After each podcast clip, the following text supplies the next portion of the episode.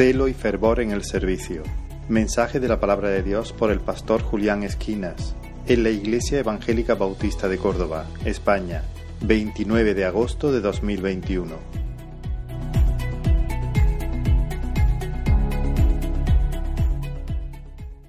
Vamos a orar un, momento más también.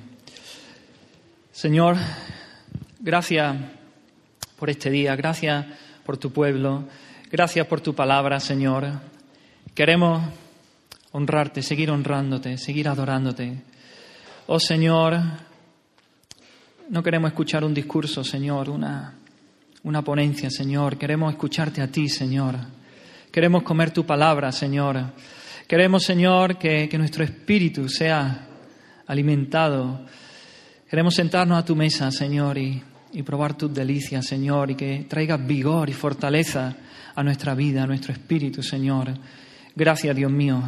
Espíritu Santo, muévete en esta mañana. Si tú no te mueves, nada sucede, pero confiamos, Señor. Tú has dicho que tú estás aquí en medio de tu pueblo, en medio de la alabanza de tu pueblo. Cuando tu pueblo se reúne y se congrega, tu Espíritu Santo está aquí con nosotros. Muévete, aplica la palabra. Toma mi vida, Señor. En el nombre de Jesús te lo pedimos. Amén, Señor. Amén. Lenin, el político y líder comunista de la Revolución Rusa de principios del siglo XX, él dijo de esta manera, con un puñado de personas entregadas que me dieran sus vidas, controlaría el mundo. Con un puñado de, de personas entregadas que me dieran sus vidas, controlaría el mundo. Y se propuso lograrlo y, casi lo consigue.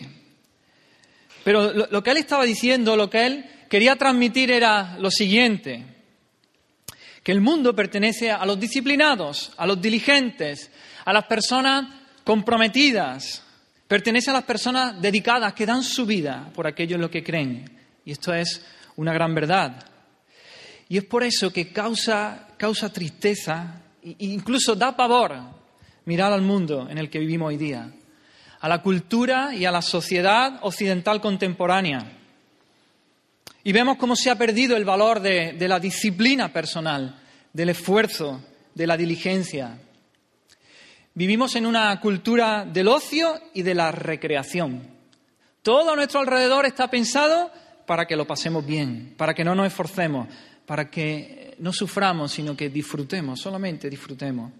Y esta es una, y esta es una de las marcas de una sociedad decadente, de una sociedad que está en decadencia. Si miramos a lo largo de la historia, vemos que es así.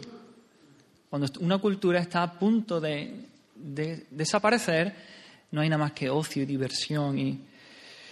El profeta Ezequiel, Dios, por medio del profeta Ezequiel, dice lo siguiente.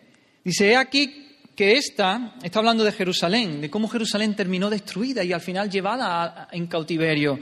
Dice así, he aquí que esta fue la maldad de Sodoma, tu hermana. Está hablando como si Sodoma fuese la hermana de Jerusalén, por su impiedad, por su maldad. Esta fue la maldad de Sodoma, tu hermana. Soberbia, saciedad de pan y abundancia de ociosidad. Abundancia de ociosidad. Dice, tuvieron ella y sus hijas y no fortaleció la mano del afligido y del menesteroso. Pero quiero hacer el énfasis ahí en, abundancia de ociosidad. También es una realidad que vivimos en, con un ritmo de vida muy alto, ¿verdad? Decimos que tenemos mucho estrés, una vida llena de ansiedad. Es también, da pavor también ver lo generalizado que está el tema de los ansiolíticos. Muchos no pueden vivir con ello. Diazepam, orfidal, ¿os suena? Es aterrador observar el consumo. Hay gente que se los toma como caramelo, como golosina. La tasa de suicidios crece en nuestra sociedad también, aún entre los más jóvenes. Las plantas de psiquiatría de los hospitales se llenan también. Y todo esto es consecuencia de vivir vidas indisciplinadas, sin normas, sin reglas, sin autocontrol. Porque una vida fuera de control, una vida indisciplinada, es una vida llena de ansiedad y de estrés. Corremos tras el éxito, tras el dinero, tras el poder, el sexo, las cosas materiales, de una manera alocada, sin control. Y en medio de todo eso, de todo ese estilo de vida, necesitamos un Kit Kat, necesitamos una pausa, necesitamos bajarnos un momento de, la vida, ¿no? Hay gente que dice así, necesito bajarme un ratito de la vida. Pasar un buen rato. ¿Y qué es lo que hace la gente? Se entrega al alcohol, a las drogas, al sexo, al desenfreno para aliviar ese estrés y esa ansiedad. ¿Y qué obtienen al final de todo? Más estrés, más ansiedad y se tienen que volver a subir a la vida, claro. Se necesita una gran cantidad de disciplina en una sociedad para producir grandes pensadores, grandes escritores, artistas, músicos, teólogos, médicos, abogados, grandes líderes, grandes políticos. Sin embargo, no se necesita ninguna disciplina para, por ejemplo, ver un partido de fútbol en la tele, o entregarse a ver deporte en la tele, o a jugar videojuegos, o navegar por horas interminables en Internet. Para eso no, necesitamos disciplina, es solo relajación, ocio, diversión, recreación. Y esa, tristemente, es la marca de la sociedad hoy en día. Es la marca de la superficialidad, de la indulgencia excesiva. Y hermano, la recreación, el ocio, los juegos, la diversión nunca, nunca podrán hacer que una sociedad avance, que una cultura avance. No tienen esa capacidad. Se necesita disciplina y, diligencia. Solamente la mente disciplinada puede evaluar, analizar, criticar, seleccionar, planificar, concentrarse, responder con precisión, etcétera, etcétera. Cualidades y habilidades tan necesarias. ¿Verdad? Hablo, eh, te veía ahora, Emanuel, y, a veces hemos tenido conversación, ¿verdad? también da miedo ver el nivel en la universidad como ha descendido. Me decía, no, piensan, no son críticos, no son capaces de, analizar. Así que lo, que únicamente, lo, único que nos preocupa es pasarlo bien, divertirnos. Y esto es una tragedia. Esto es una tragedia. Y, una tragedia más grande es que esto también, tristemente, está sucediendo en el cristianismo. Eh, lo que hay en la sociedad eh, penetra en, la, iglesia y esto es mortal para nuestra vida espiritual. Esto es mortal para nuestra vida espiritual. Y aquí es donde quería llegar. Necesitamos disciplina y diligencia y esfuerzo también para nuestra vida espiritual. Tenemos enemigos como son nuestra carne, el mundo, el diablo, que no quieren que progresemos, que no quieren que prosperemos en nuestra vida espiritual. Y por eso nosotros regulamos nuestra conducta, vivimos en base a los principios, en base a los mandamientos de la palabra de Dios, en lugar de por impulso, por los deseos, en lugar de por lo que, por lo que esta sociedad dice que es aceptable. La palabra de Dios es la que nos dirige. Nosotros sometemos nuestro cuerpo, nuestras emociones a lo que es correcto, a lo que es lo mejor. La gente de este mundo hace lo que le apetece. Se dejan llevar por lo que les pide el cuerpo. Son como ese pez muerto flotando en la corriente de un río que se lo lleva a la corriente. Pero el Hijo de Dios, el creyente, se esfuerza, se disciplina en vivir obedeciendo a la palabra de Dios. No es un pez muerto que se lo lleva a la corriente, es un salmón que va río arriba, contra corriente, para alcanzar los propósitos del Señor en su vida. Y ahora quisiera que, leyéramos en Romanos capítulo 12, versículos del 11 al 13. Ya llevamos varias semanas meditando en estos versículos. Y dice lo siguiente, en lo que requiere diligencia, no perezosos, fervientes en espíritu, sirviendo al Señor, gozosos en la esperanza, sufridos en la tribulación, constantes en la oración compartiendo para las necesidades de los santos, practicando la hospitalidad. Dijimos al inicio de, este, de, esta serie de predicaciones que estoy convencido que estos mandatos, estos principios que tenemos aquí en estos versículos van a ser básicas, van a ser fundamentales para poder permanecer y mantenernos firmes en el Señor y en sus caminos en estos meses y años que vienen por delante, en esta era, digamos, post-COVID. Se barrunta, se perciben que vienen años duros, difíciles, y especialmente, creo, que para los hijos de Dios, para la Iglesia. Y aquellos, hermanos, aquellos que no perseveren, aquellos que no permanezcan en estas cosas serán arrastrados por la corriente de este mundo.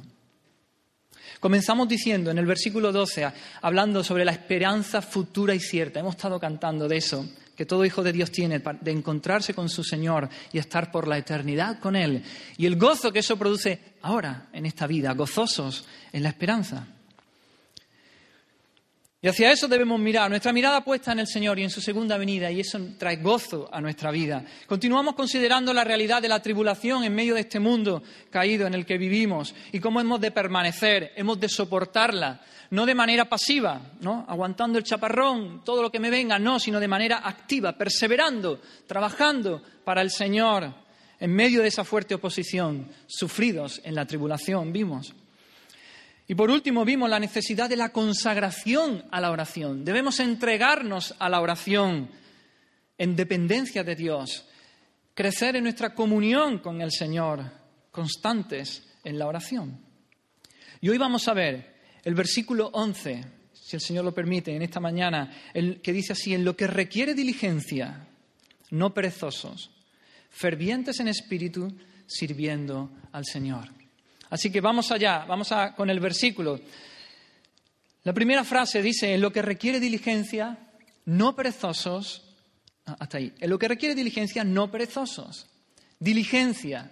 La palabra esa literalmente significa, hermano, velocidad, rapidez, prisa, apurarse, apresurarse. Por implicación, el término se traduce por prontamente o con presteza, con solicitud con diligencia, con esmero, con entusiasmo, con, con celo. Pablo lo que está diciendo aquí es no seas perezoso en aquello que tiene que hacerse. Hemos de ocuparnos de los asuntos de nuestro Dios, de nuestro Señor, de nuestro Rey, y deben hacerse mientras podamos. Mientras tengamos la fuerza y la energía, hemos de hacer lo que toca que hacer. Eso es lo que está diciendo Pablo aquí. No pierdas el celo, no pierdas la premura, no seas perezoso en el trabajo. Y como siempre, Jesucristo es nuestro ejemplo, es nuestro ejemplo supremo. Dice en Juan 9:4, Jesús dijo, me es necesario hacer las obras del que me envió. Entre tanto que el día dura, la noche viene, cuando nadie puede trabajar. Jesús está diciendo, este es el momento, este es mi momento, toca trabajar, es de día, ahora es cuando hay que hacerlo, la noche viene cuando ya no podremos. Y en ese, en ese momento vivimos nosotros, cada uno de los creyentes. Este es el día del trabajo, esta es la hora de los diligentes, de los esforzados, este es el tiempo para trabajar, para esforzarse, no es tiempo para la pereza. Y por naturaleza todos estamos inclinados a eso, a la, a la flojera, debido al pecado, debido a los restos de pecado que aún hay en nosotros, tendemos a eso. Además tenemos, como hemos dicho, el, diablo, el mundo, que, no quiere que, que, nada de Dios avance en nosotros y prospere, ni en nosotros ni en este mundo. A nuestra naturaleza les gustan descansar, disfrutar de una vida fácil, y eso hace que aumente el letargo, el sopor, la apatía, la flojera. Pero ese no es el llamado de Dios para nosotros, ese no es el llamado de Dios para su pueblo. Hemos escuchado varias veces, mira hermano, Dios trabaja. Dios trabaja. El viernes estuvimos viendo algo de esto también. Dios es el mayor trabajador del universo. Dios nos ha dado ejemplo trabajando. Mira, si Dios se tomara un día libre, si Dios se tomara un ratito libre, desapareceríamos. El mundo, el universo colapsaría, dejaríamos de existir. Nuestro Dios trino, Padre, Hijo y Espíritu Santo, trabajan. Jesús dijo también, mi Padre hasta ahora trabaja y yo trabajo. Y la Escritura nos habla una y otra vez de cómo trabaja Dios, de las, de las obras de Dios. Y rápidamente, Dios, Dios creó todo el universo. De la nada, el Señor, Dios, hizo todo lo que existe, todo el universo. Pero no solo eso, sino que aún hoy continúa por su providencia preservando toda su creación, manteniendo todas las cosas en su sitio, las galaxias, las estrellas, los planetas y aún los átomos de nuestras moléculas más pequeñas. En su providencia Él también sustenta toda la creación. Lo hemos leído en Hebreos capítulo 1 y también. Sustenta toda su creación, la nutre, la alimenta, suple para las necesidades de todas las criaturas, nos da las estaciones, las lluvias, las cosechas. Él también gobierna el mundo entero y el universo. Él hace que todos los acontecimientos históricos sucedan bajo su vigilancia y lo hace para la gloria suya, para que sus propósitos se lleven a cabo, se cumplan. Dios trabaja juzgando también. En la Biblia vemos multitud de, juicios de Dios. Vemos el diluvio, vemos Sodoma y Gomorra, cómo fueron juzgadas. Pero también vemos a lo largo de la historia juicios de Dios. Vemos en Jerusalén cómo cayó en el año 70 después de Cristo. Y aún hoy seguimos viendo Dios juzgando esta tierra. Y en la Biblia leemos juicios futuros que vienen también en el libro de Apocalipsis con y ese último y gran juicio final ante el trono blanco. Dios trabaja también redimiendo. Dios continúa hoy salvando. Y eso es trabajo que el Señor hace. Él continúa salvando del poder del diablo. Él sigue redimiendo de la esclavitud al pecado. De manera que Dios trabaja. Dios no está parado. Y nosotros Hermanos, el ser humano es hecho a imagen y semejanza de Dios. Y como imagen y semejanza de Dios, el ser humano está llamado a trabajar también. Esa es parte de la imagen y semejanza que tenemos de Dios. Dios trabaja y nosotros trabajamos. Dice en Génesis 2 que Dios tomó al hombre y lo puso en el huerto del Edén para que lo labrara y lo guardase. Algunos piensan que el trabajo fue introducido después de la caída. Pero ¿qué va? vemos en Génesis 1, en Génesis 2, cómo el hombre trabaja, cómo hay un mandato de parte de Dios para el hombre de que trabaje. Lo que la caída hizo fue traer una maldición a ese trabajo, manchar el trabajo, estropearlo. Antes de la caída, Dios mandó a Adán que señorease en toda la creación, sobre los peces, sobre los animales, sobre los pájaros, sobre todo, sobre las plantas antes de la creación Dios ordenó a Adán que él pusiera nombre a los animales y, como hemos leído, que lo labrara y lo guardase el huerto. La caída lo que hizo cambiar la naturaleza del trabajo. Estableció una maldición sobre el trabajo. Y así leemos, tras la caída Dios, eh, Dios da una maldición para el hombre, una maldición para la mujer y una maldición a la tierra también. Y dice, maldita será la tierra por tu causa.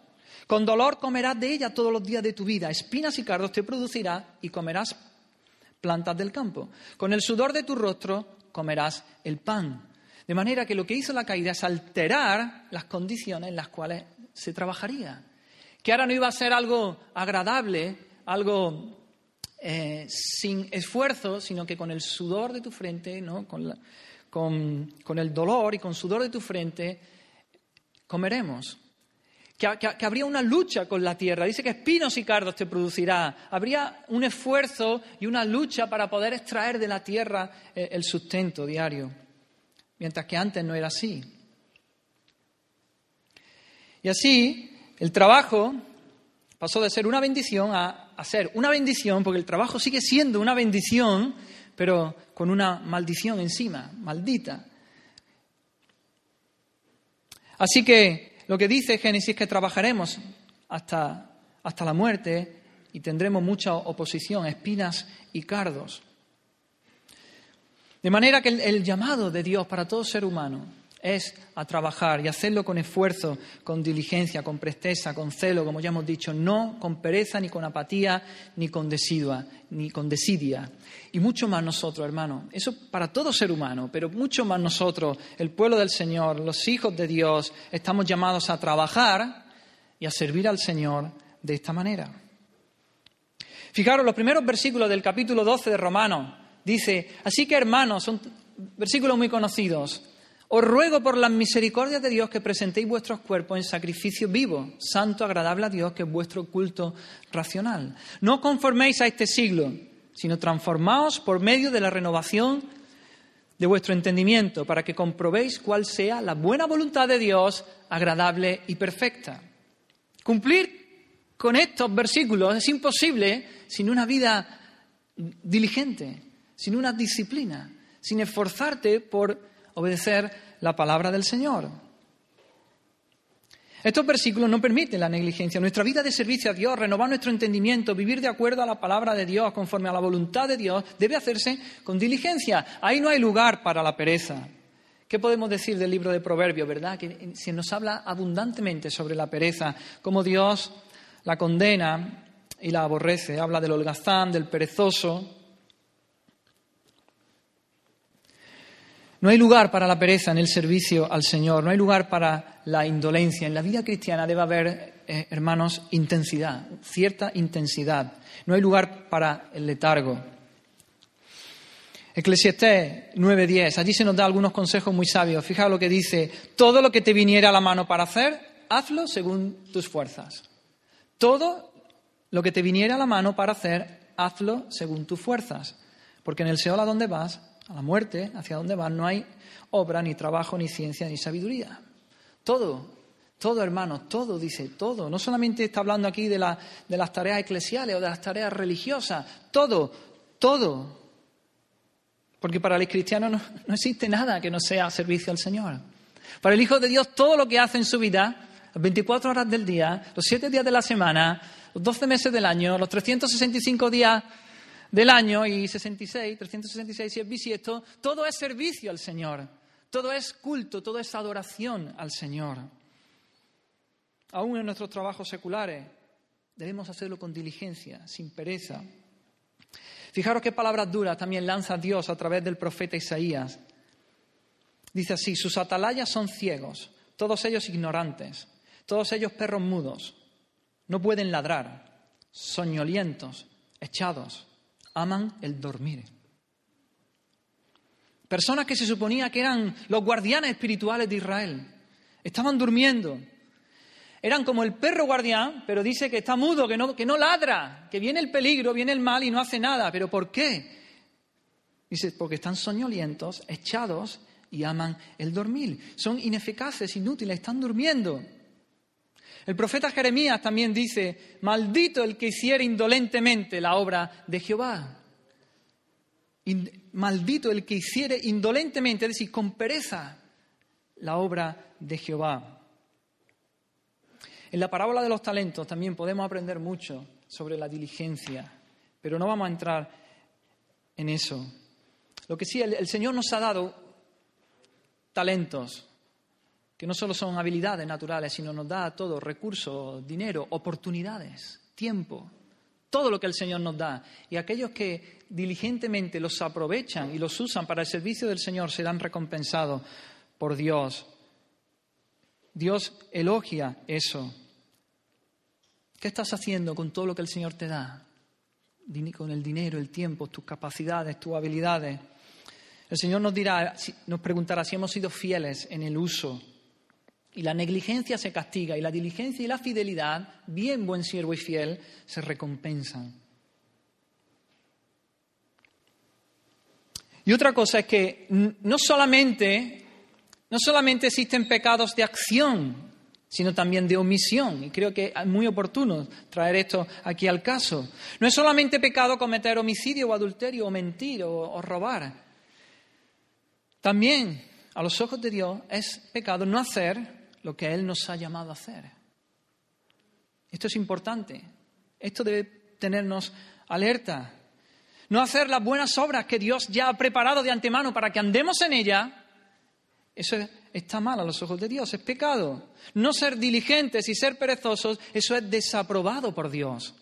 En, otra, en otro texto, en Mateo 25, Jesús está hablando del juicio final de las naciones y dice, porque tuve hambre y no me disteis de comer, tuve sed y no me disteis de beber, fui forastero y no me recogisteis, estuve desnudo y no me cubristeis, enfermo y en la casa y no me visitasteis. Son cosas que no hicieron. En Santiago también leemos, al que sabe hacer lo bueno y no lo hace, le es pecado. Así que no solamente pecamos por acción, sino por omisión, por no hacer lo que el Señor nos llama a hacer, de manera que hemos de, estar atento, alerta, ¿qué, Señor, ¿qué quiere? Y, ver ¿qué, te ha dado el Señor y no ser perezoso, sino esforzado, diligente en servir al Señor, en trabajar para el Señor. Aquí en Hebreos capítulo 6 veo una gran advertencia también. Hebreos 6, capítulo, versículo 11 y 12, dice así, pero deseamos que cada uno de vosotros muestre la misma solicitud. Esa es la misma palabra que usa Pablo en Romano 12, 11, cuando habla de diligencia, solicitud. Deseamos que cada uno de vosotros muestre la misma solicitud, la misma diligencia, dice, hasta el fin para plena certeza de la esperanza. A fin de que no os hagáis perezosos, ¿veis? La misma idea. A fin de que no os hagáis perezosos, sino imitadores de aquellos que por la fe y la paciencia heredan las promesas. Oh hermano, aquí hay una fuerte advertencia, aquí hay una gran advertencia para todos aquellos que profesan el cristianismo.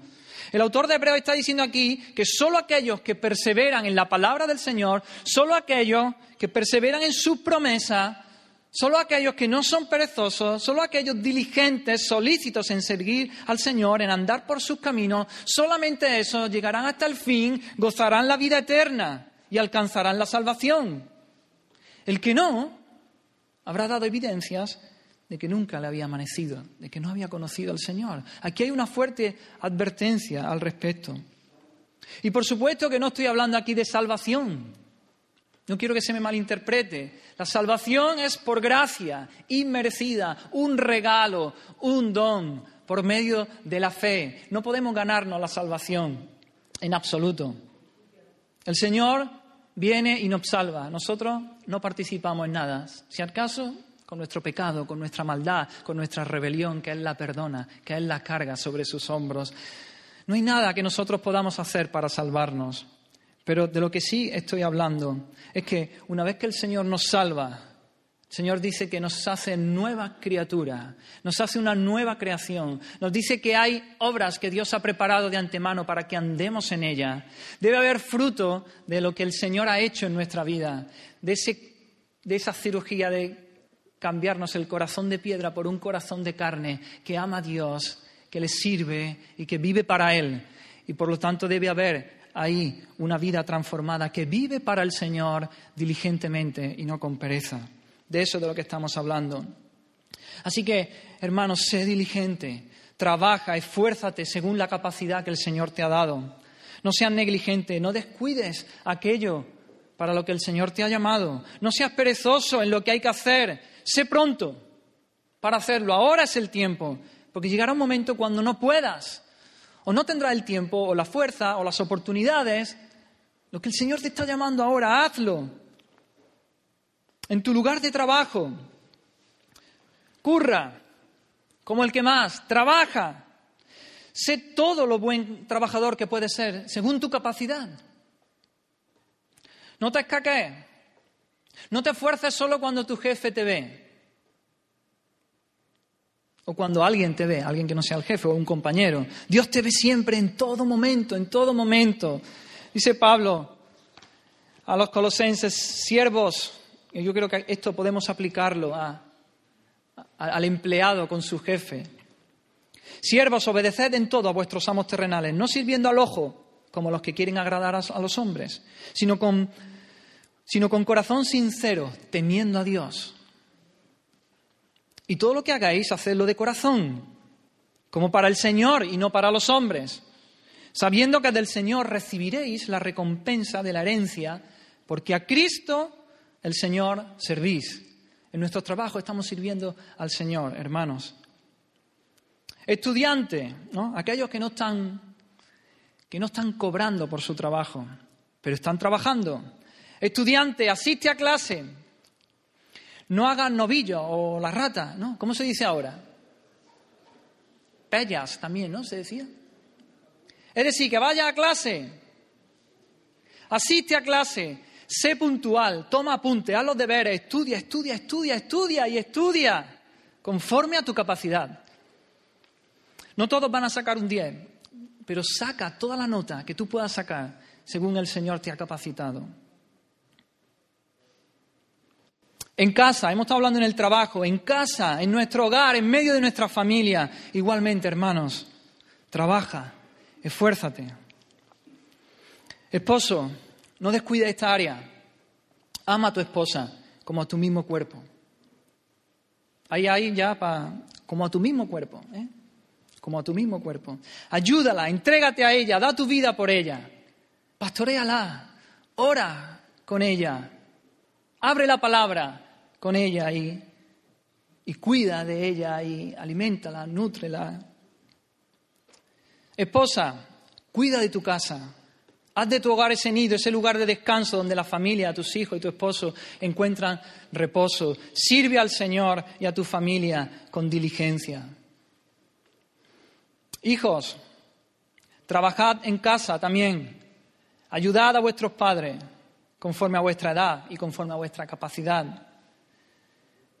Muchas cosas que se pueden hacer en casa, pero ayudad en casa, poner y quitar la mesa, fregar los platos, sacad la basura y hacer la compra. Ah, se me ha olvidado antes, haced vuestras camas. Es impresionante la, cantidad de, jóvenes que, que, no hacen sus camas, ¿no? A partir de cierta edad, creo, hay que haz tu cama, mantén recogido tu cuarto, ordenado, limpio. Ayuda a hacer la compra, a lo que sea, pero trabaja en casa también. Sé esforzado ahí. Creyente, sé diligente y esforzado en tus devociones. No seas perezoso. Busca al Señor. Busca al Señor. Te va la vida, nos va la vida. Lee la palabra, medita en la escritura, memoriza versículos, estudia la Biblia según tu capacidad. Ora, ten comunión con el Señor, intima con Dios, no seas flojo. Congrégate, asiste al culto del domingo, a la reunión de oración y al estudio bíblico según tus posibilidades y a cualquier actividad que la Iglesia convoque. Ahí, todo. Lo primero, habla de Cristo a otros, comparte el Evangelio, predica la palabra, trae palabras del consuelo y esperanza al que lo necesite o palabras de amonestación y reprensión también a aquel que las necesite. Da al Señor ofrenda, da de tu, tiempo, de tus bienes, de tu dinero. Sé diligente en todas estas cosas y en aquello que el Señor te, te esté hablando, aquello que el Espíritu Santo ahora te esté redarguyendo y te esté señalando. Sé diligente, no seas perezoso. Muy bien, sigue diciendo la siguiente expresión, dice, fervientes en espíritu. Fervientes, dice fervientes o ardientes, podríamos también traducir. Literalmente es hirviendo.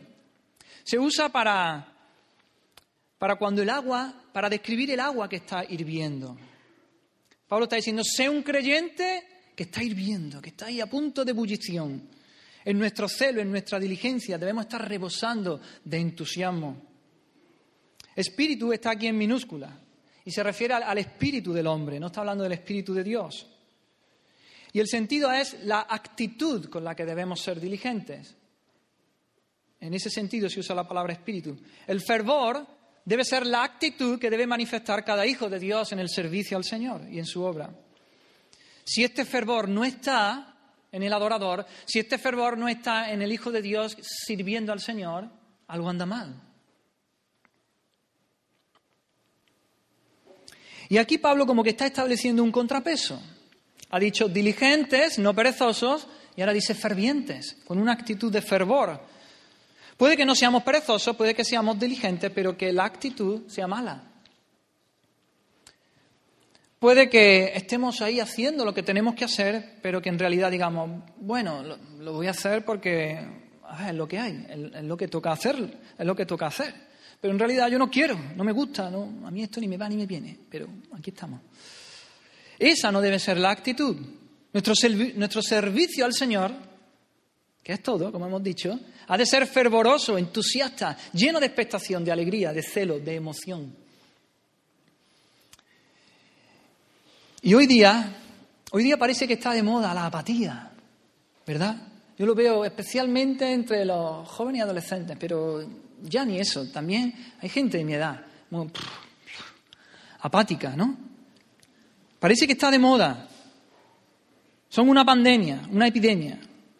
Les da igual todo, nada le importa, no se entusiasman con nada, no le ponen gana a nada de lo que hacen. Lo hacen todo con desgana, con desidia, tal que, al, al, resto no sirve la sangre, ¿verdad? Usan frases como, me da igual, bueno, no me importa. Vale. Bueno. Lo que tú digas. Me aburro.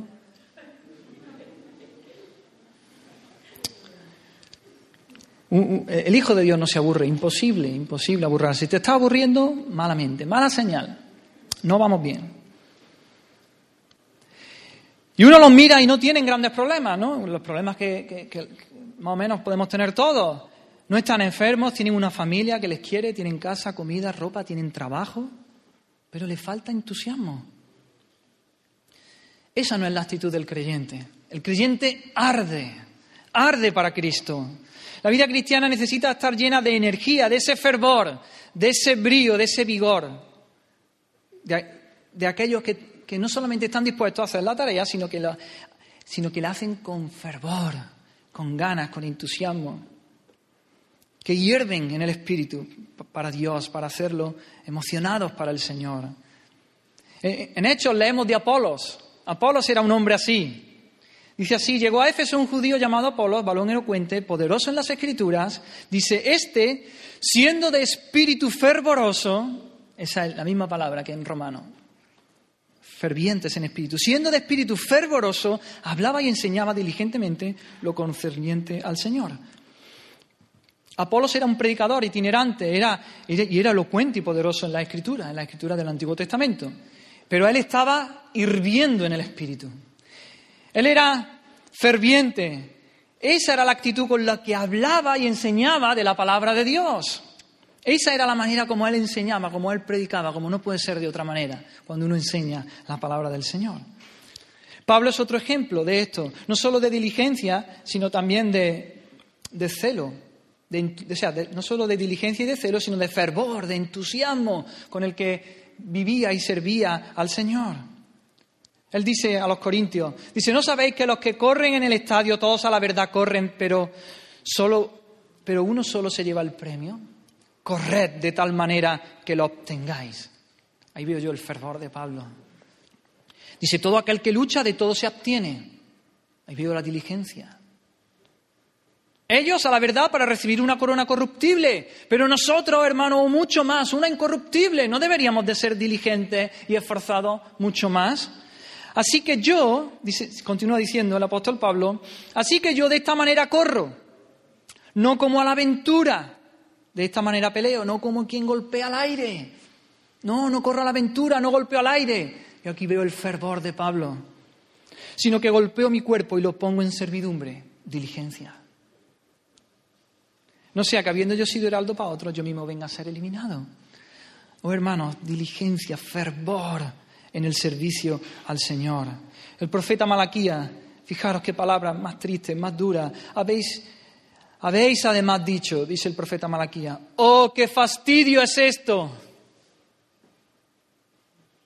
Y me despreciáis, dice Jehová de los ejércitos. Los dirigentes del pueblo de Israel, una vez más, los líderes espirituales, los sacerdotes, los que estaban sirviendo en el templo, estaban diciendo, oh, qué fastidio esto, qué fastidio es servir al Señor. Y esto es una tragedia. Estaban sirviendo al Señor, adorando al Señor en el culto y lo hacían con fastidio, con tedio, con aburrimiento, con cansancio. Decían, bueno, esto es lo que tengo que hacer. Soy sacerdote, aquí estoy. Y sacrificio, sacrificio. Oh, qué triste.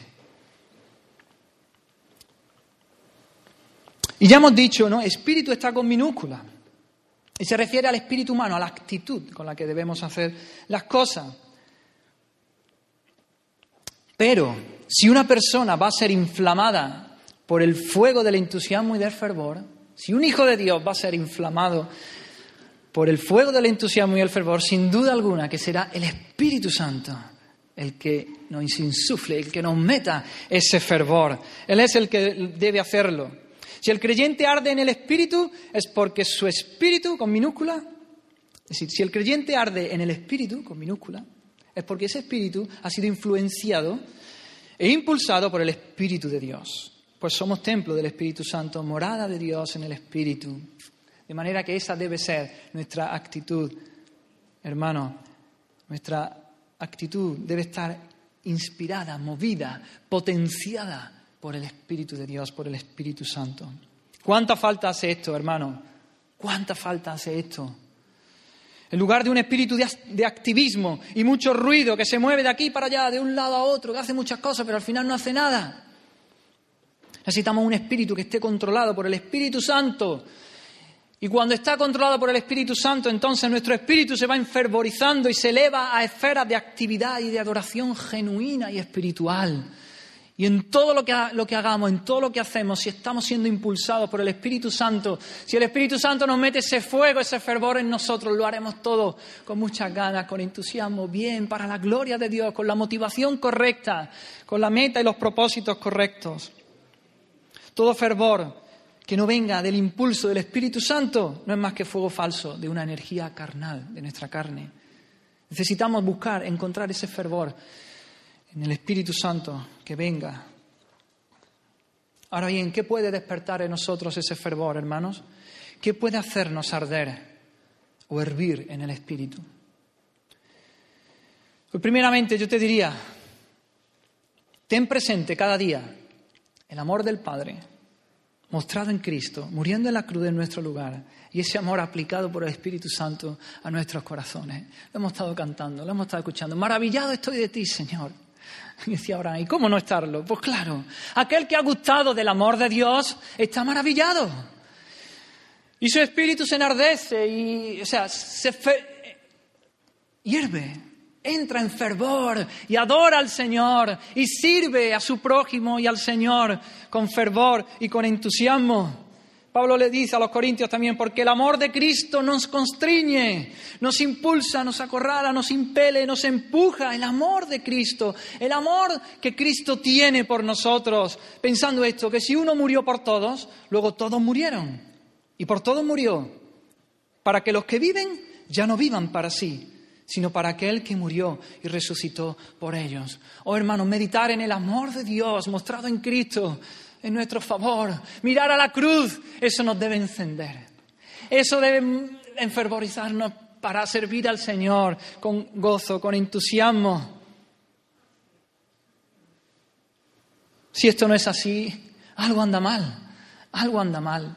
Si tú miras a la cruz y, tu espíritu no, no arde, o no has conocido al Señor de verdad, verdaderamente no has conocido, no has tenido un encuentro con el Señor, o tienes un corazón frío, frío, frío, está en coma casi.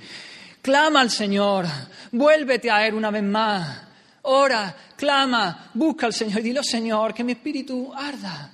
Al mirar la cruz, al mirar ese sacrificio que tú has hecho por mí, pecador, que mi espíritu arda. Oh Señor, ten misericordia de mí, clama, busca al Señor.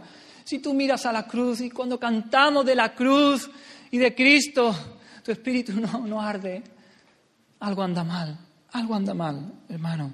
Por eso, vuélvete al Señor.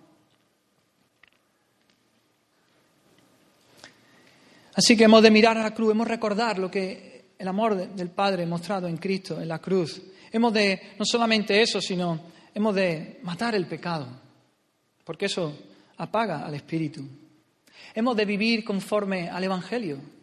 Hemos de comportarnos como es digno del Evangelio hemos de mortificar el pecado, hemos de hacer morir por el Espíritu, por el Espíritu Santo, las obras de la carne, para no entristecer así al Espíritu Santo con una conducta impropia que le desagrada.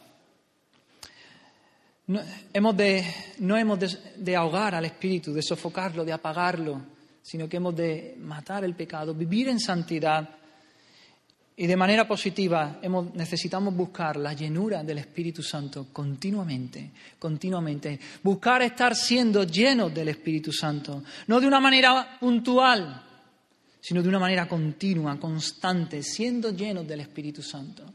Esa es la expresión en Efesios 5. No se embriagáis con vino, sino sed llenos, estad siendo llenos continuamente del Espíritu Santo. Esa debe ser la dinámica de la vida cristiana, hermano.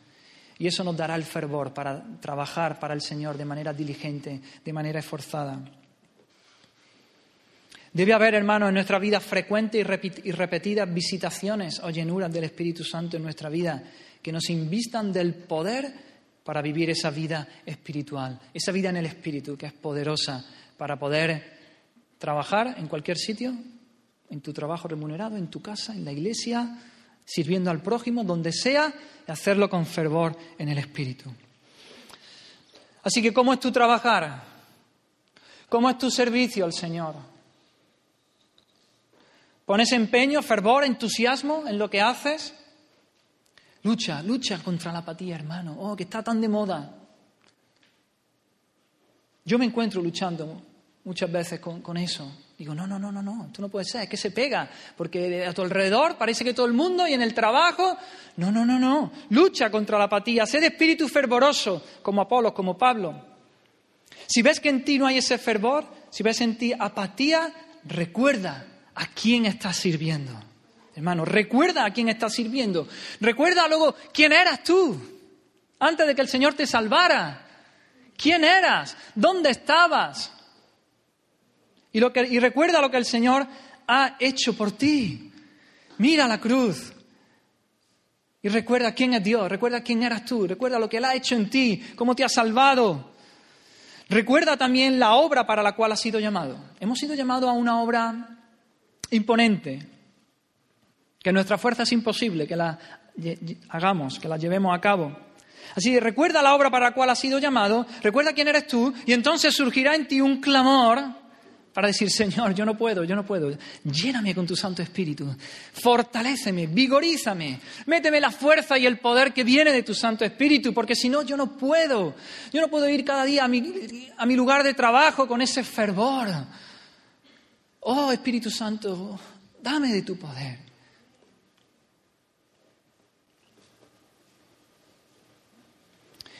Mira la cruz, mira a Cristo crucificado dando tu vida por ti. Medita en el amor de Dios mostrado en Cristo y deja que eso te encienda. Deja que eso te impulse para vivir con fervor y trabajar para Dios con entusiasmo.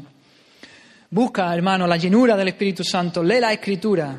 Recuerda las preciosas verdades que hay en ella. Memoriza las promesas de Dios. Ora, entra en la presencia de Dios. Ten comunión con el Señor. En esos momentos son los que el Espíritu Santo viene sobre ti, desciende y te llena de vigor y de poder espiritual.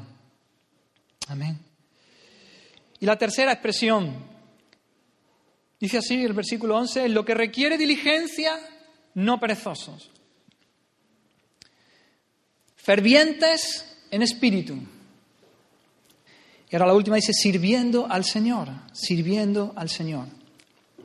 No solamente hemos de ser diligentes y no ser perezosos en nuestro celo, no solo debemos estar hirviendo en nuestro espíritu, ser fervientes, sino que todo esto hemos de serlo en nuestro servicio al Señor. Esta, esta última frase, sirviendo al Señor, modifica a las dos anteriores. Es decir, somos diligentes en nuestro trabajo porque estamos sirviendo al Señor. No somos perezosos porque estamos sirviendo al Señor. Lo hacemos con espíritu fervoroso porque estamos sirviendo al Señor. Y la gente se emociona con muchas cosas. La gente, el fervor, sí lo tienen para otras cosas. ¿Verdad? La gente que se emociona con la comida. Hay gente que se emociona, bueno, con el piso, la casa nueva que se van a comprar o que se han comprado. Hay gente que se emociona con los coches, con la ropa, con el deporte, ¿no? Ven un partido de fútbol y aquí los españoles que somos muy... Y, nos, y hay fervor ahí, uno ve entusiasmo y fervor. A veces incluso pues, actúa de manera tonta, de manera que dice, uff, parece que se ha transformado, no lo conozco, con lo apático que es, con lo... Y míralo, ¿cómo está? O mírala, ¿no? A lo mejor no tanto con el deporte, pero con otras cosas. ¿Y qué de los enamorados, verdad? Nos enamoramos y se nos pone cara de bobo, ¿no? Oh.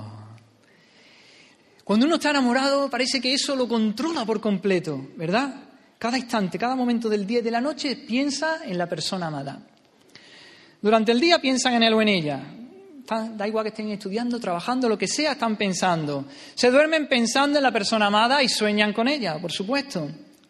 Sabemos lo que es eso, sabemos lo que se siente. Sale a la calle, el día está gris y nublado, pero el enamorado ve un día espectacular, radiante. ¡Qué buen día hace! Le parece que todo es un jardín de rosa, todo color de rosa y todo es... Oh, hermanos, ¿ha experimentado alguna vez eso en relación con tu servicio al Señor? Que el día está gris y nublado, pero tú dices, ¡oh! Es un día espectacular, radiante. Allí voy a mi trabajo a servir al Señor. Qué cosa tan emocionante es servir al Señor. Qué emoción debería causar en nosotros levantarnos y emprender un nuevo día para servir al Señor. Deberíamos estar hirviendo en nuestro servicio al Señor, en todo lo que hagamos día y noche. Nuestro objetivo, nuestra meta debe ser esa. Señor, para ti, servirte a ti, Señor. Nuestro pensamiento debe estar dominado por eso, tomado por nuestro servicio al Señor, como lo está el del enamorado, con la con la amada, o de la enamorada con el amado. En Pablo vemos esto también una vez más en el capítulo 1 de Romanos. Dice así, primeramente doy gracias a mi Dios mediante Jesucristo, a quien sirvo en mi espíritu en el Evangelio de su Hijo. Oh, a Jesucristo, a quien sirvo, a quien sirvo. A Él sirvo yo, a Jesucristo. A veces hacía tiendas también, para ganarse el sustento. Pero dice, yo sirvo a Cristo, yo sirvo a Cristo. Haciendo tiendas sirvo a Cristo. Predicando en la sinagoga sirvo a Cristo. Predicando entre los hermanos sirvo a Cristo. En todo lo que hago sirvo a Cristo.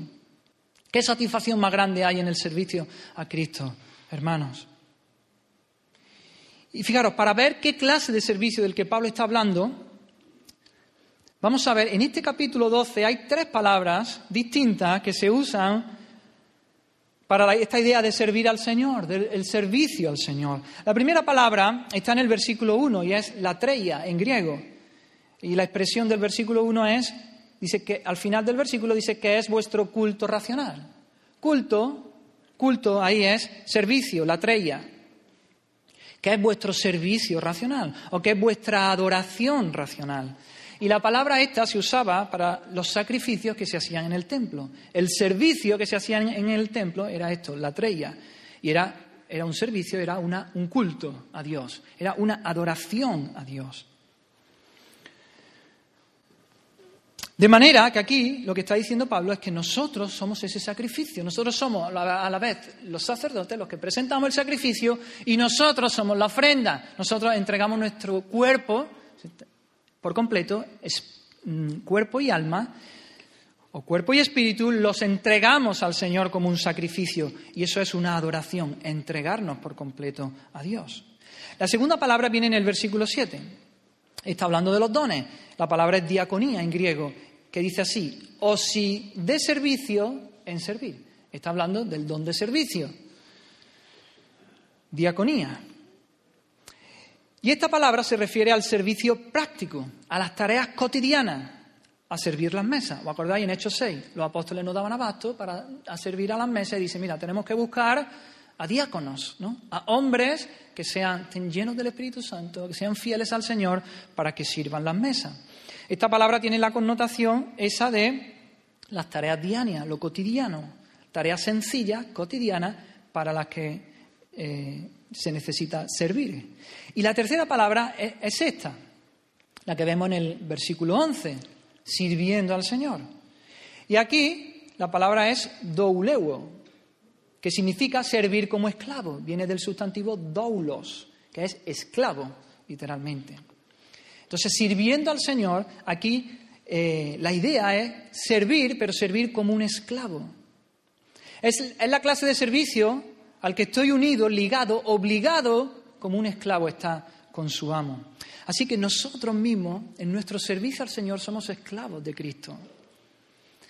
Nuestro servicio debe ser total, total. El esclavo no podía decir, bueno, un momento, Señor, espérate, ahora no puedo. No, no, el esclavo está en servicio a su amo siempre, continuamente, entregado por completo. Así debe ser nuestro servicio al Señor. Y nuestro Señor, que es el amo, es el Señor, es un, es un amo al que es un gusto esclavizarse, digamos, porque es el mejor amo, más bueno, bondadoso, bondadoso, amable, lleno de gracia, ¿verdad? Así que es, un, es una alegría, es un placer, es un gusto esclavizarnos a Cristo. Él es nuestro amo. Así se llama Pablo también en el versículo 1 de la carta a los romanos. Dice, Pablo, siervo de Jesucristo. Así empieza, ¿no? Pablo, siervo de Jesucristo. Esa palabra siervo es doulos, esclavo. Pablo, esclavo de Jesucristo. Así debe ser nuestro servicio al Señor, hermanos. Todo servicio cristiano verdadero es un servicio al Señor.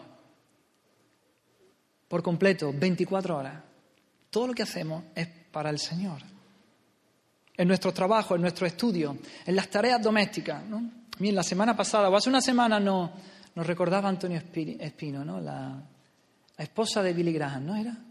Allí en el, donde, donde se fregaba los platos. Aquí se hacen cultos tres veces al día, ¿no?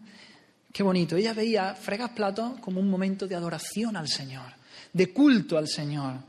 Necesitamos cambiar el chip, necesitamos ver así todo lo que hacemos en nuestra vida. El camarero sirviendo las mesas, o el cocinero haciendo la comida, o el administrativo haciendo cuentas, sirviendo al Señor.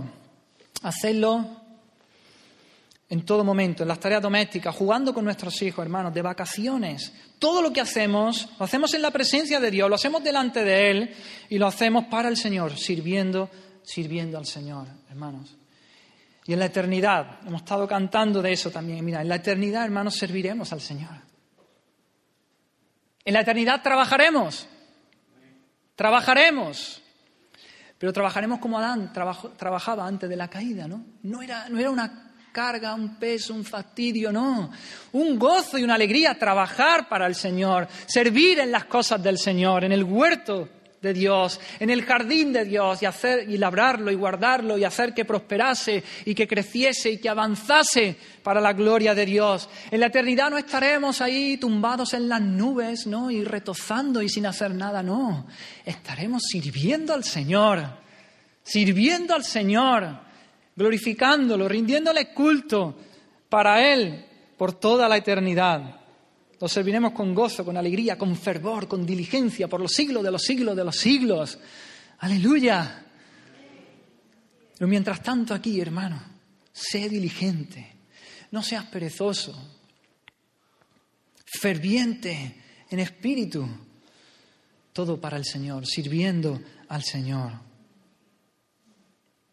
¿Estás sirviendo al Señor? ¿Cómo está tu servicio al Señor, hermano? ¿Eres consciente de esto, de que todo lo que, todo lo que haces en tu vida, todo, todo, todo es servicio al Señor? ¿Vives así? ¿Vives de esta manera? ¿Entiendes el privilegio que es servir al Señor? Piensa eso cada día que, que salga. Oh, qué privilegio. Voy a servir a mi Señor. Allá voy, al tajo, a servir al Señor. Vive de esta manera, vive sirviendo al Señor. No a tu jefe, que también. No a tus hijos, no a tu esposa o, esposo. Hazlo para el Señor y no para los hombres. Sirve al Señor allí, en todo, en cualquier ámbito, en cualquier circunstancia. Así que, como, como, comencé diciendo, hermanos, estoy convencido de que vienen meses y años difíciles, en los que será, quiero recoger aquí toda la idea, en los que será fundamental y básico para mantenernos firmes, mirar a la esperanza futura, cierta y segura de la venida de nuestro Señor Jesucristo y de la vida eterna.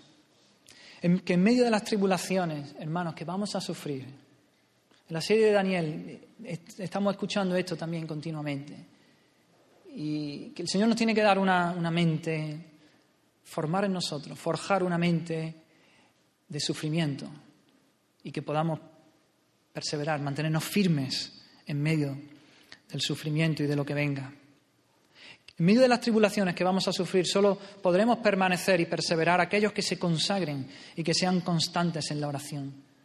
Mira, el que, el que no sea constante en, oración, cuando venga la tribulación, cuando venga la persecución, se lo lleva la corriente, se lo lleva, él vendrá como un río y dará evidencia de que no ha conocido al Señor. Pero aquí estamos advirtiendo, hermano, hermana, amigo que estás aquí, gózate en la esperanza. En medio de la tribulación, sufre, soporta, pero entrégate a la oración, busca al Señor, fortalécete ahí.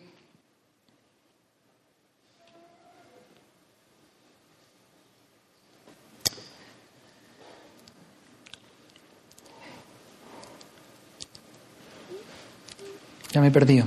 Y, no... y aquellos que sean disciplinados, diligentes, que no sean perezosos. El que no mire con, esperanza a esta venida del Señor, a la vida eterna. El que no persevere en oración, en conocer al Señor, en depender de Él y fortalecerse. El que sea indisciplinado y perezoso y apático en medio de la tribulación, en medio de la persecución, en medio de las dificultades y los problemas, será arrastrado y será llevado por la corriente de este mundo. Hermanos y amigos que está aquí, busca al Señor, aférrate, ten en mente estas cosas, mira a la esperanza y gózate en medio del sufrimiento, agárrate al Señor, aférrate ahí, persevera, busca al Señor en oración, trabaja, trabaja, sé diligente, no seas perezoso, busca al Señor, sirve al Señor allí donde esté. Y termino con otro texto en Efesios 5, del 15 al 20, aunque ya hemos leído algo, pero veo, veo aquí la misma idea, ¿no? No son textos paralelos, pero veo las mismas ideas. Dice Pablo, mirad con diligencia, mirad con sumo cuidado cómo andéis no como necios, sino como sabios, aprovechando bien el tiempo, aprovechando las oportunidades, las ocasiones, los momentos oportunos. Esto lo, uno yo a la idea de la pereza. No seas perezoso, aprovecha el momento, las oportunidades, porque los días son malos. Por tanto, no seáis insensatos, sino entendidos de cuál sea la voluntad del Señor. No os embriaguéis con vino, en lo cual hay disolución. Antes bien, sed llenos del Espíritu Santo. Deja que el Espíritu Santo te haga ferviente en espíritu. Dice, hablando entre vosotros, y todo esto que viene ahora es servicio al Señor, es culto, es adoración. Hablando entre vosotros con salmos, con himnos y cánticos espirituales, cantando y alabando al Señor en vuestros corazones, dando siempre gracias por todo al Dios y Padre en el nombre de nuestro Señor Jesucristo. Amén. Vamos a orar, hermanos. Oh Señor. Gracias por tu palabra, Señor. Gracias porque tú, Señor, nos habla, nos confronta, Señor. Señor, forja en nosotros, Señor, forja en tu pueblo, Señor, esa mentalidad, Señor, de, servicio. Somos tus esclavos, Señor. Estamos en, enrolados en el servicio tuyo, Señor. Allí donde tú nos mandas, allí donde tú nos envías, Señor, a en nuestra Córdoba, Señor, en nuestra Andalucía, allí donde tú nos llevas a, trabajar, a servirte a ti, Señor. Pon en nosotros esa mentalidad, Señor. Quita la apatía de nosotros, Señor. Quita la flojera, Señor. Llénanos una vez más de tu Santo Espíritu para que ardamos para ti, Señor. Que estemos sirviendo para ti, Señor. Gracias, Dios mío. A ti sea la gloria, Señor. Te alabamos, Señor. En el nombre de Jesús oramos. Amén.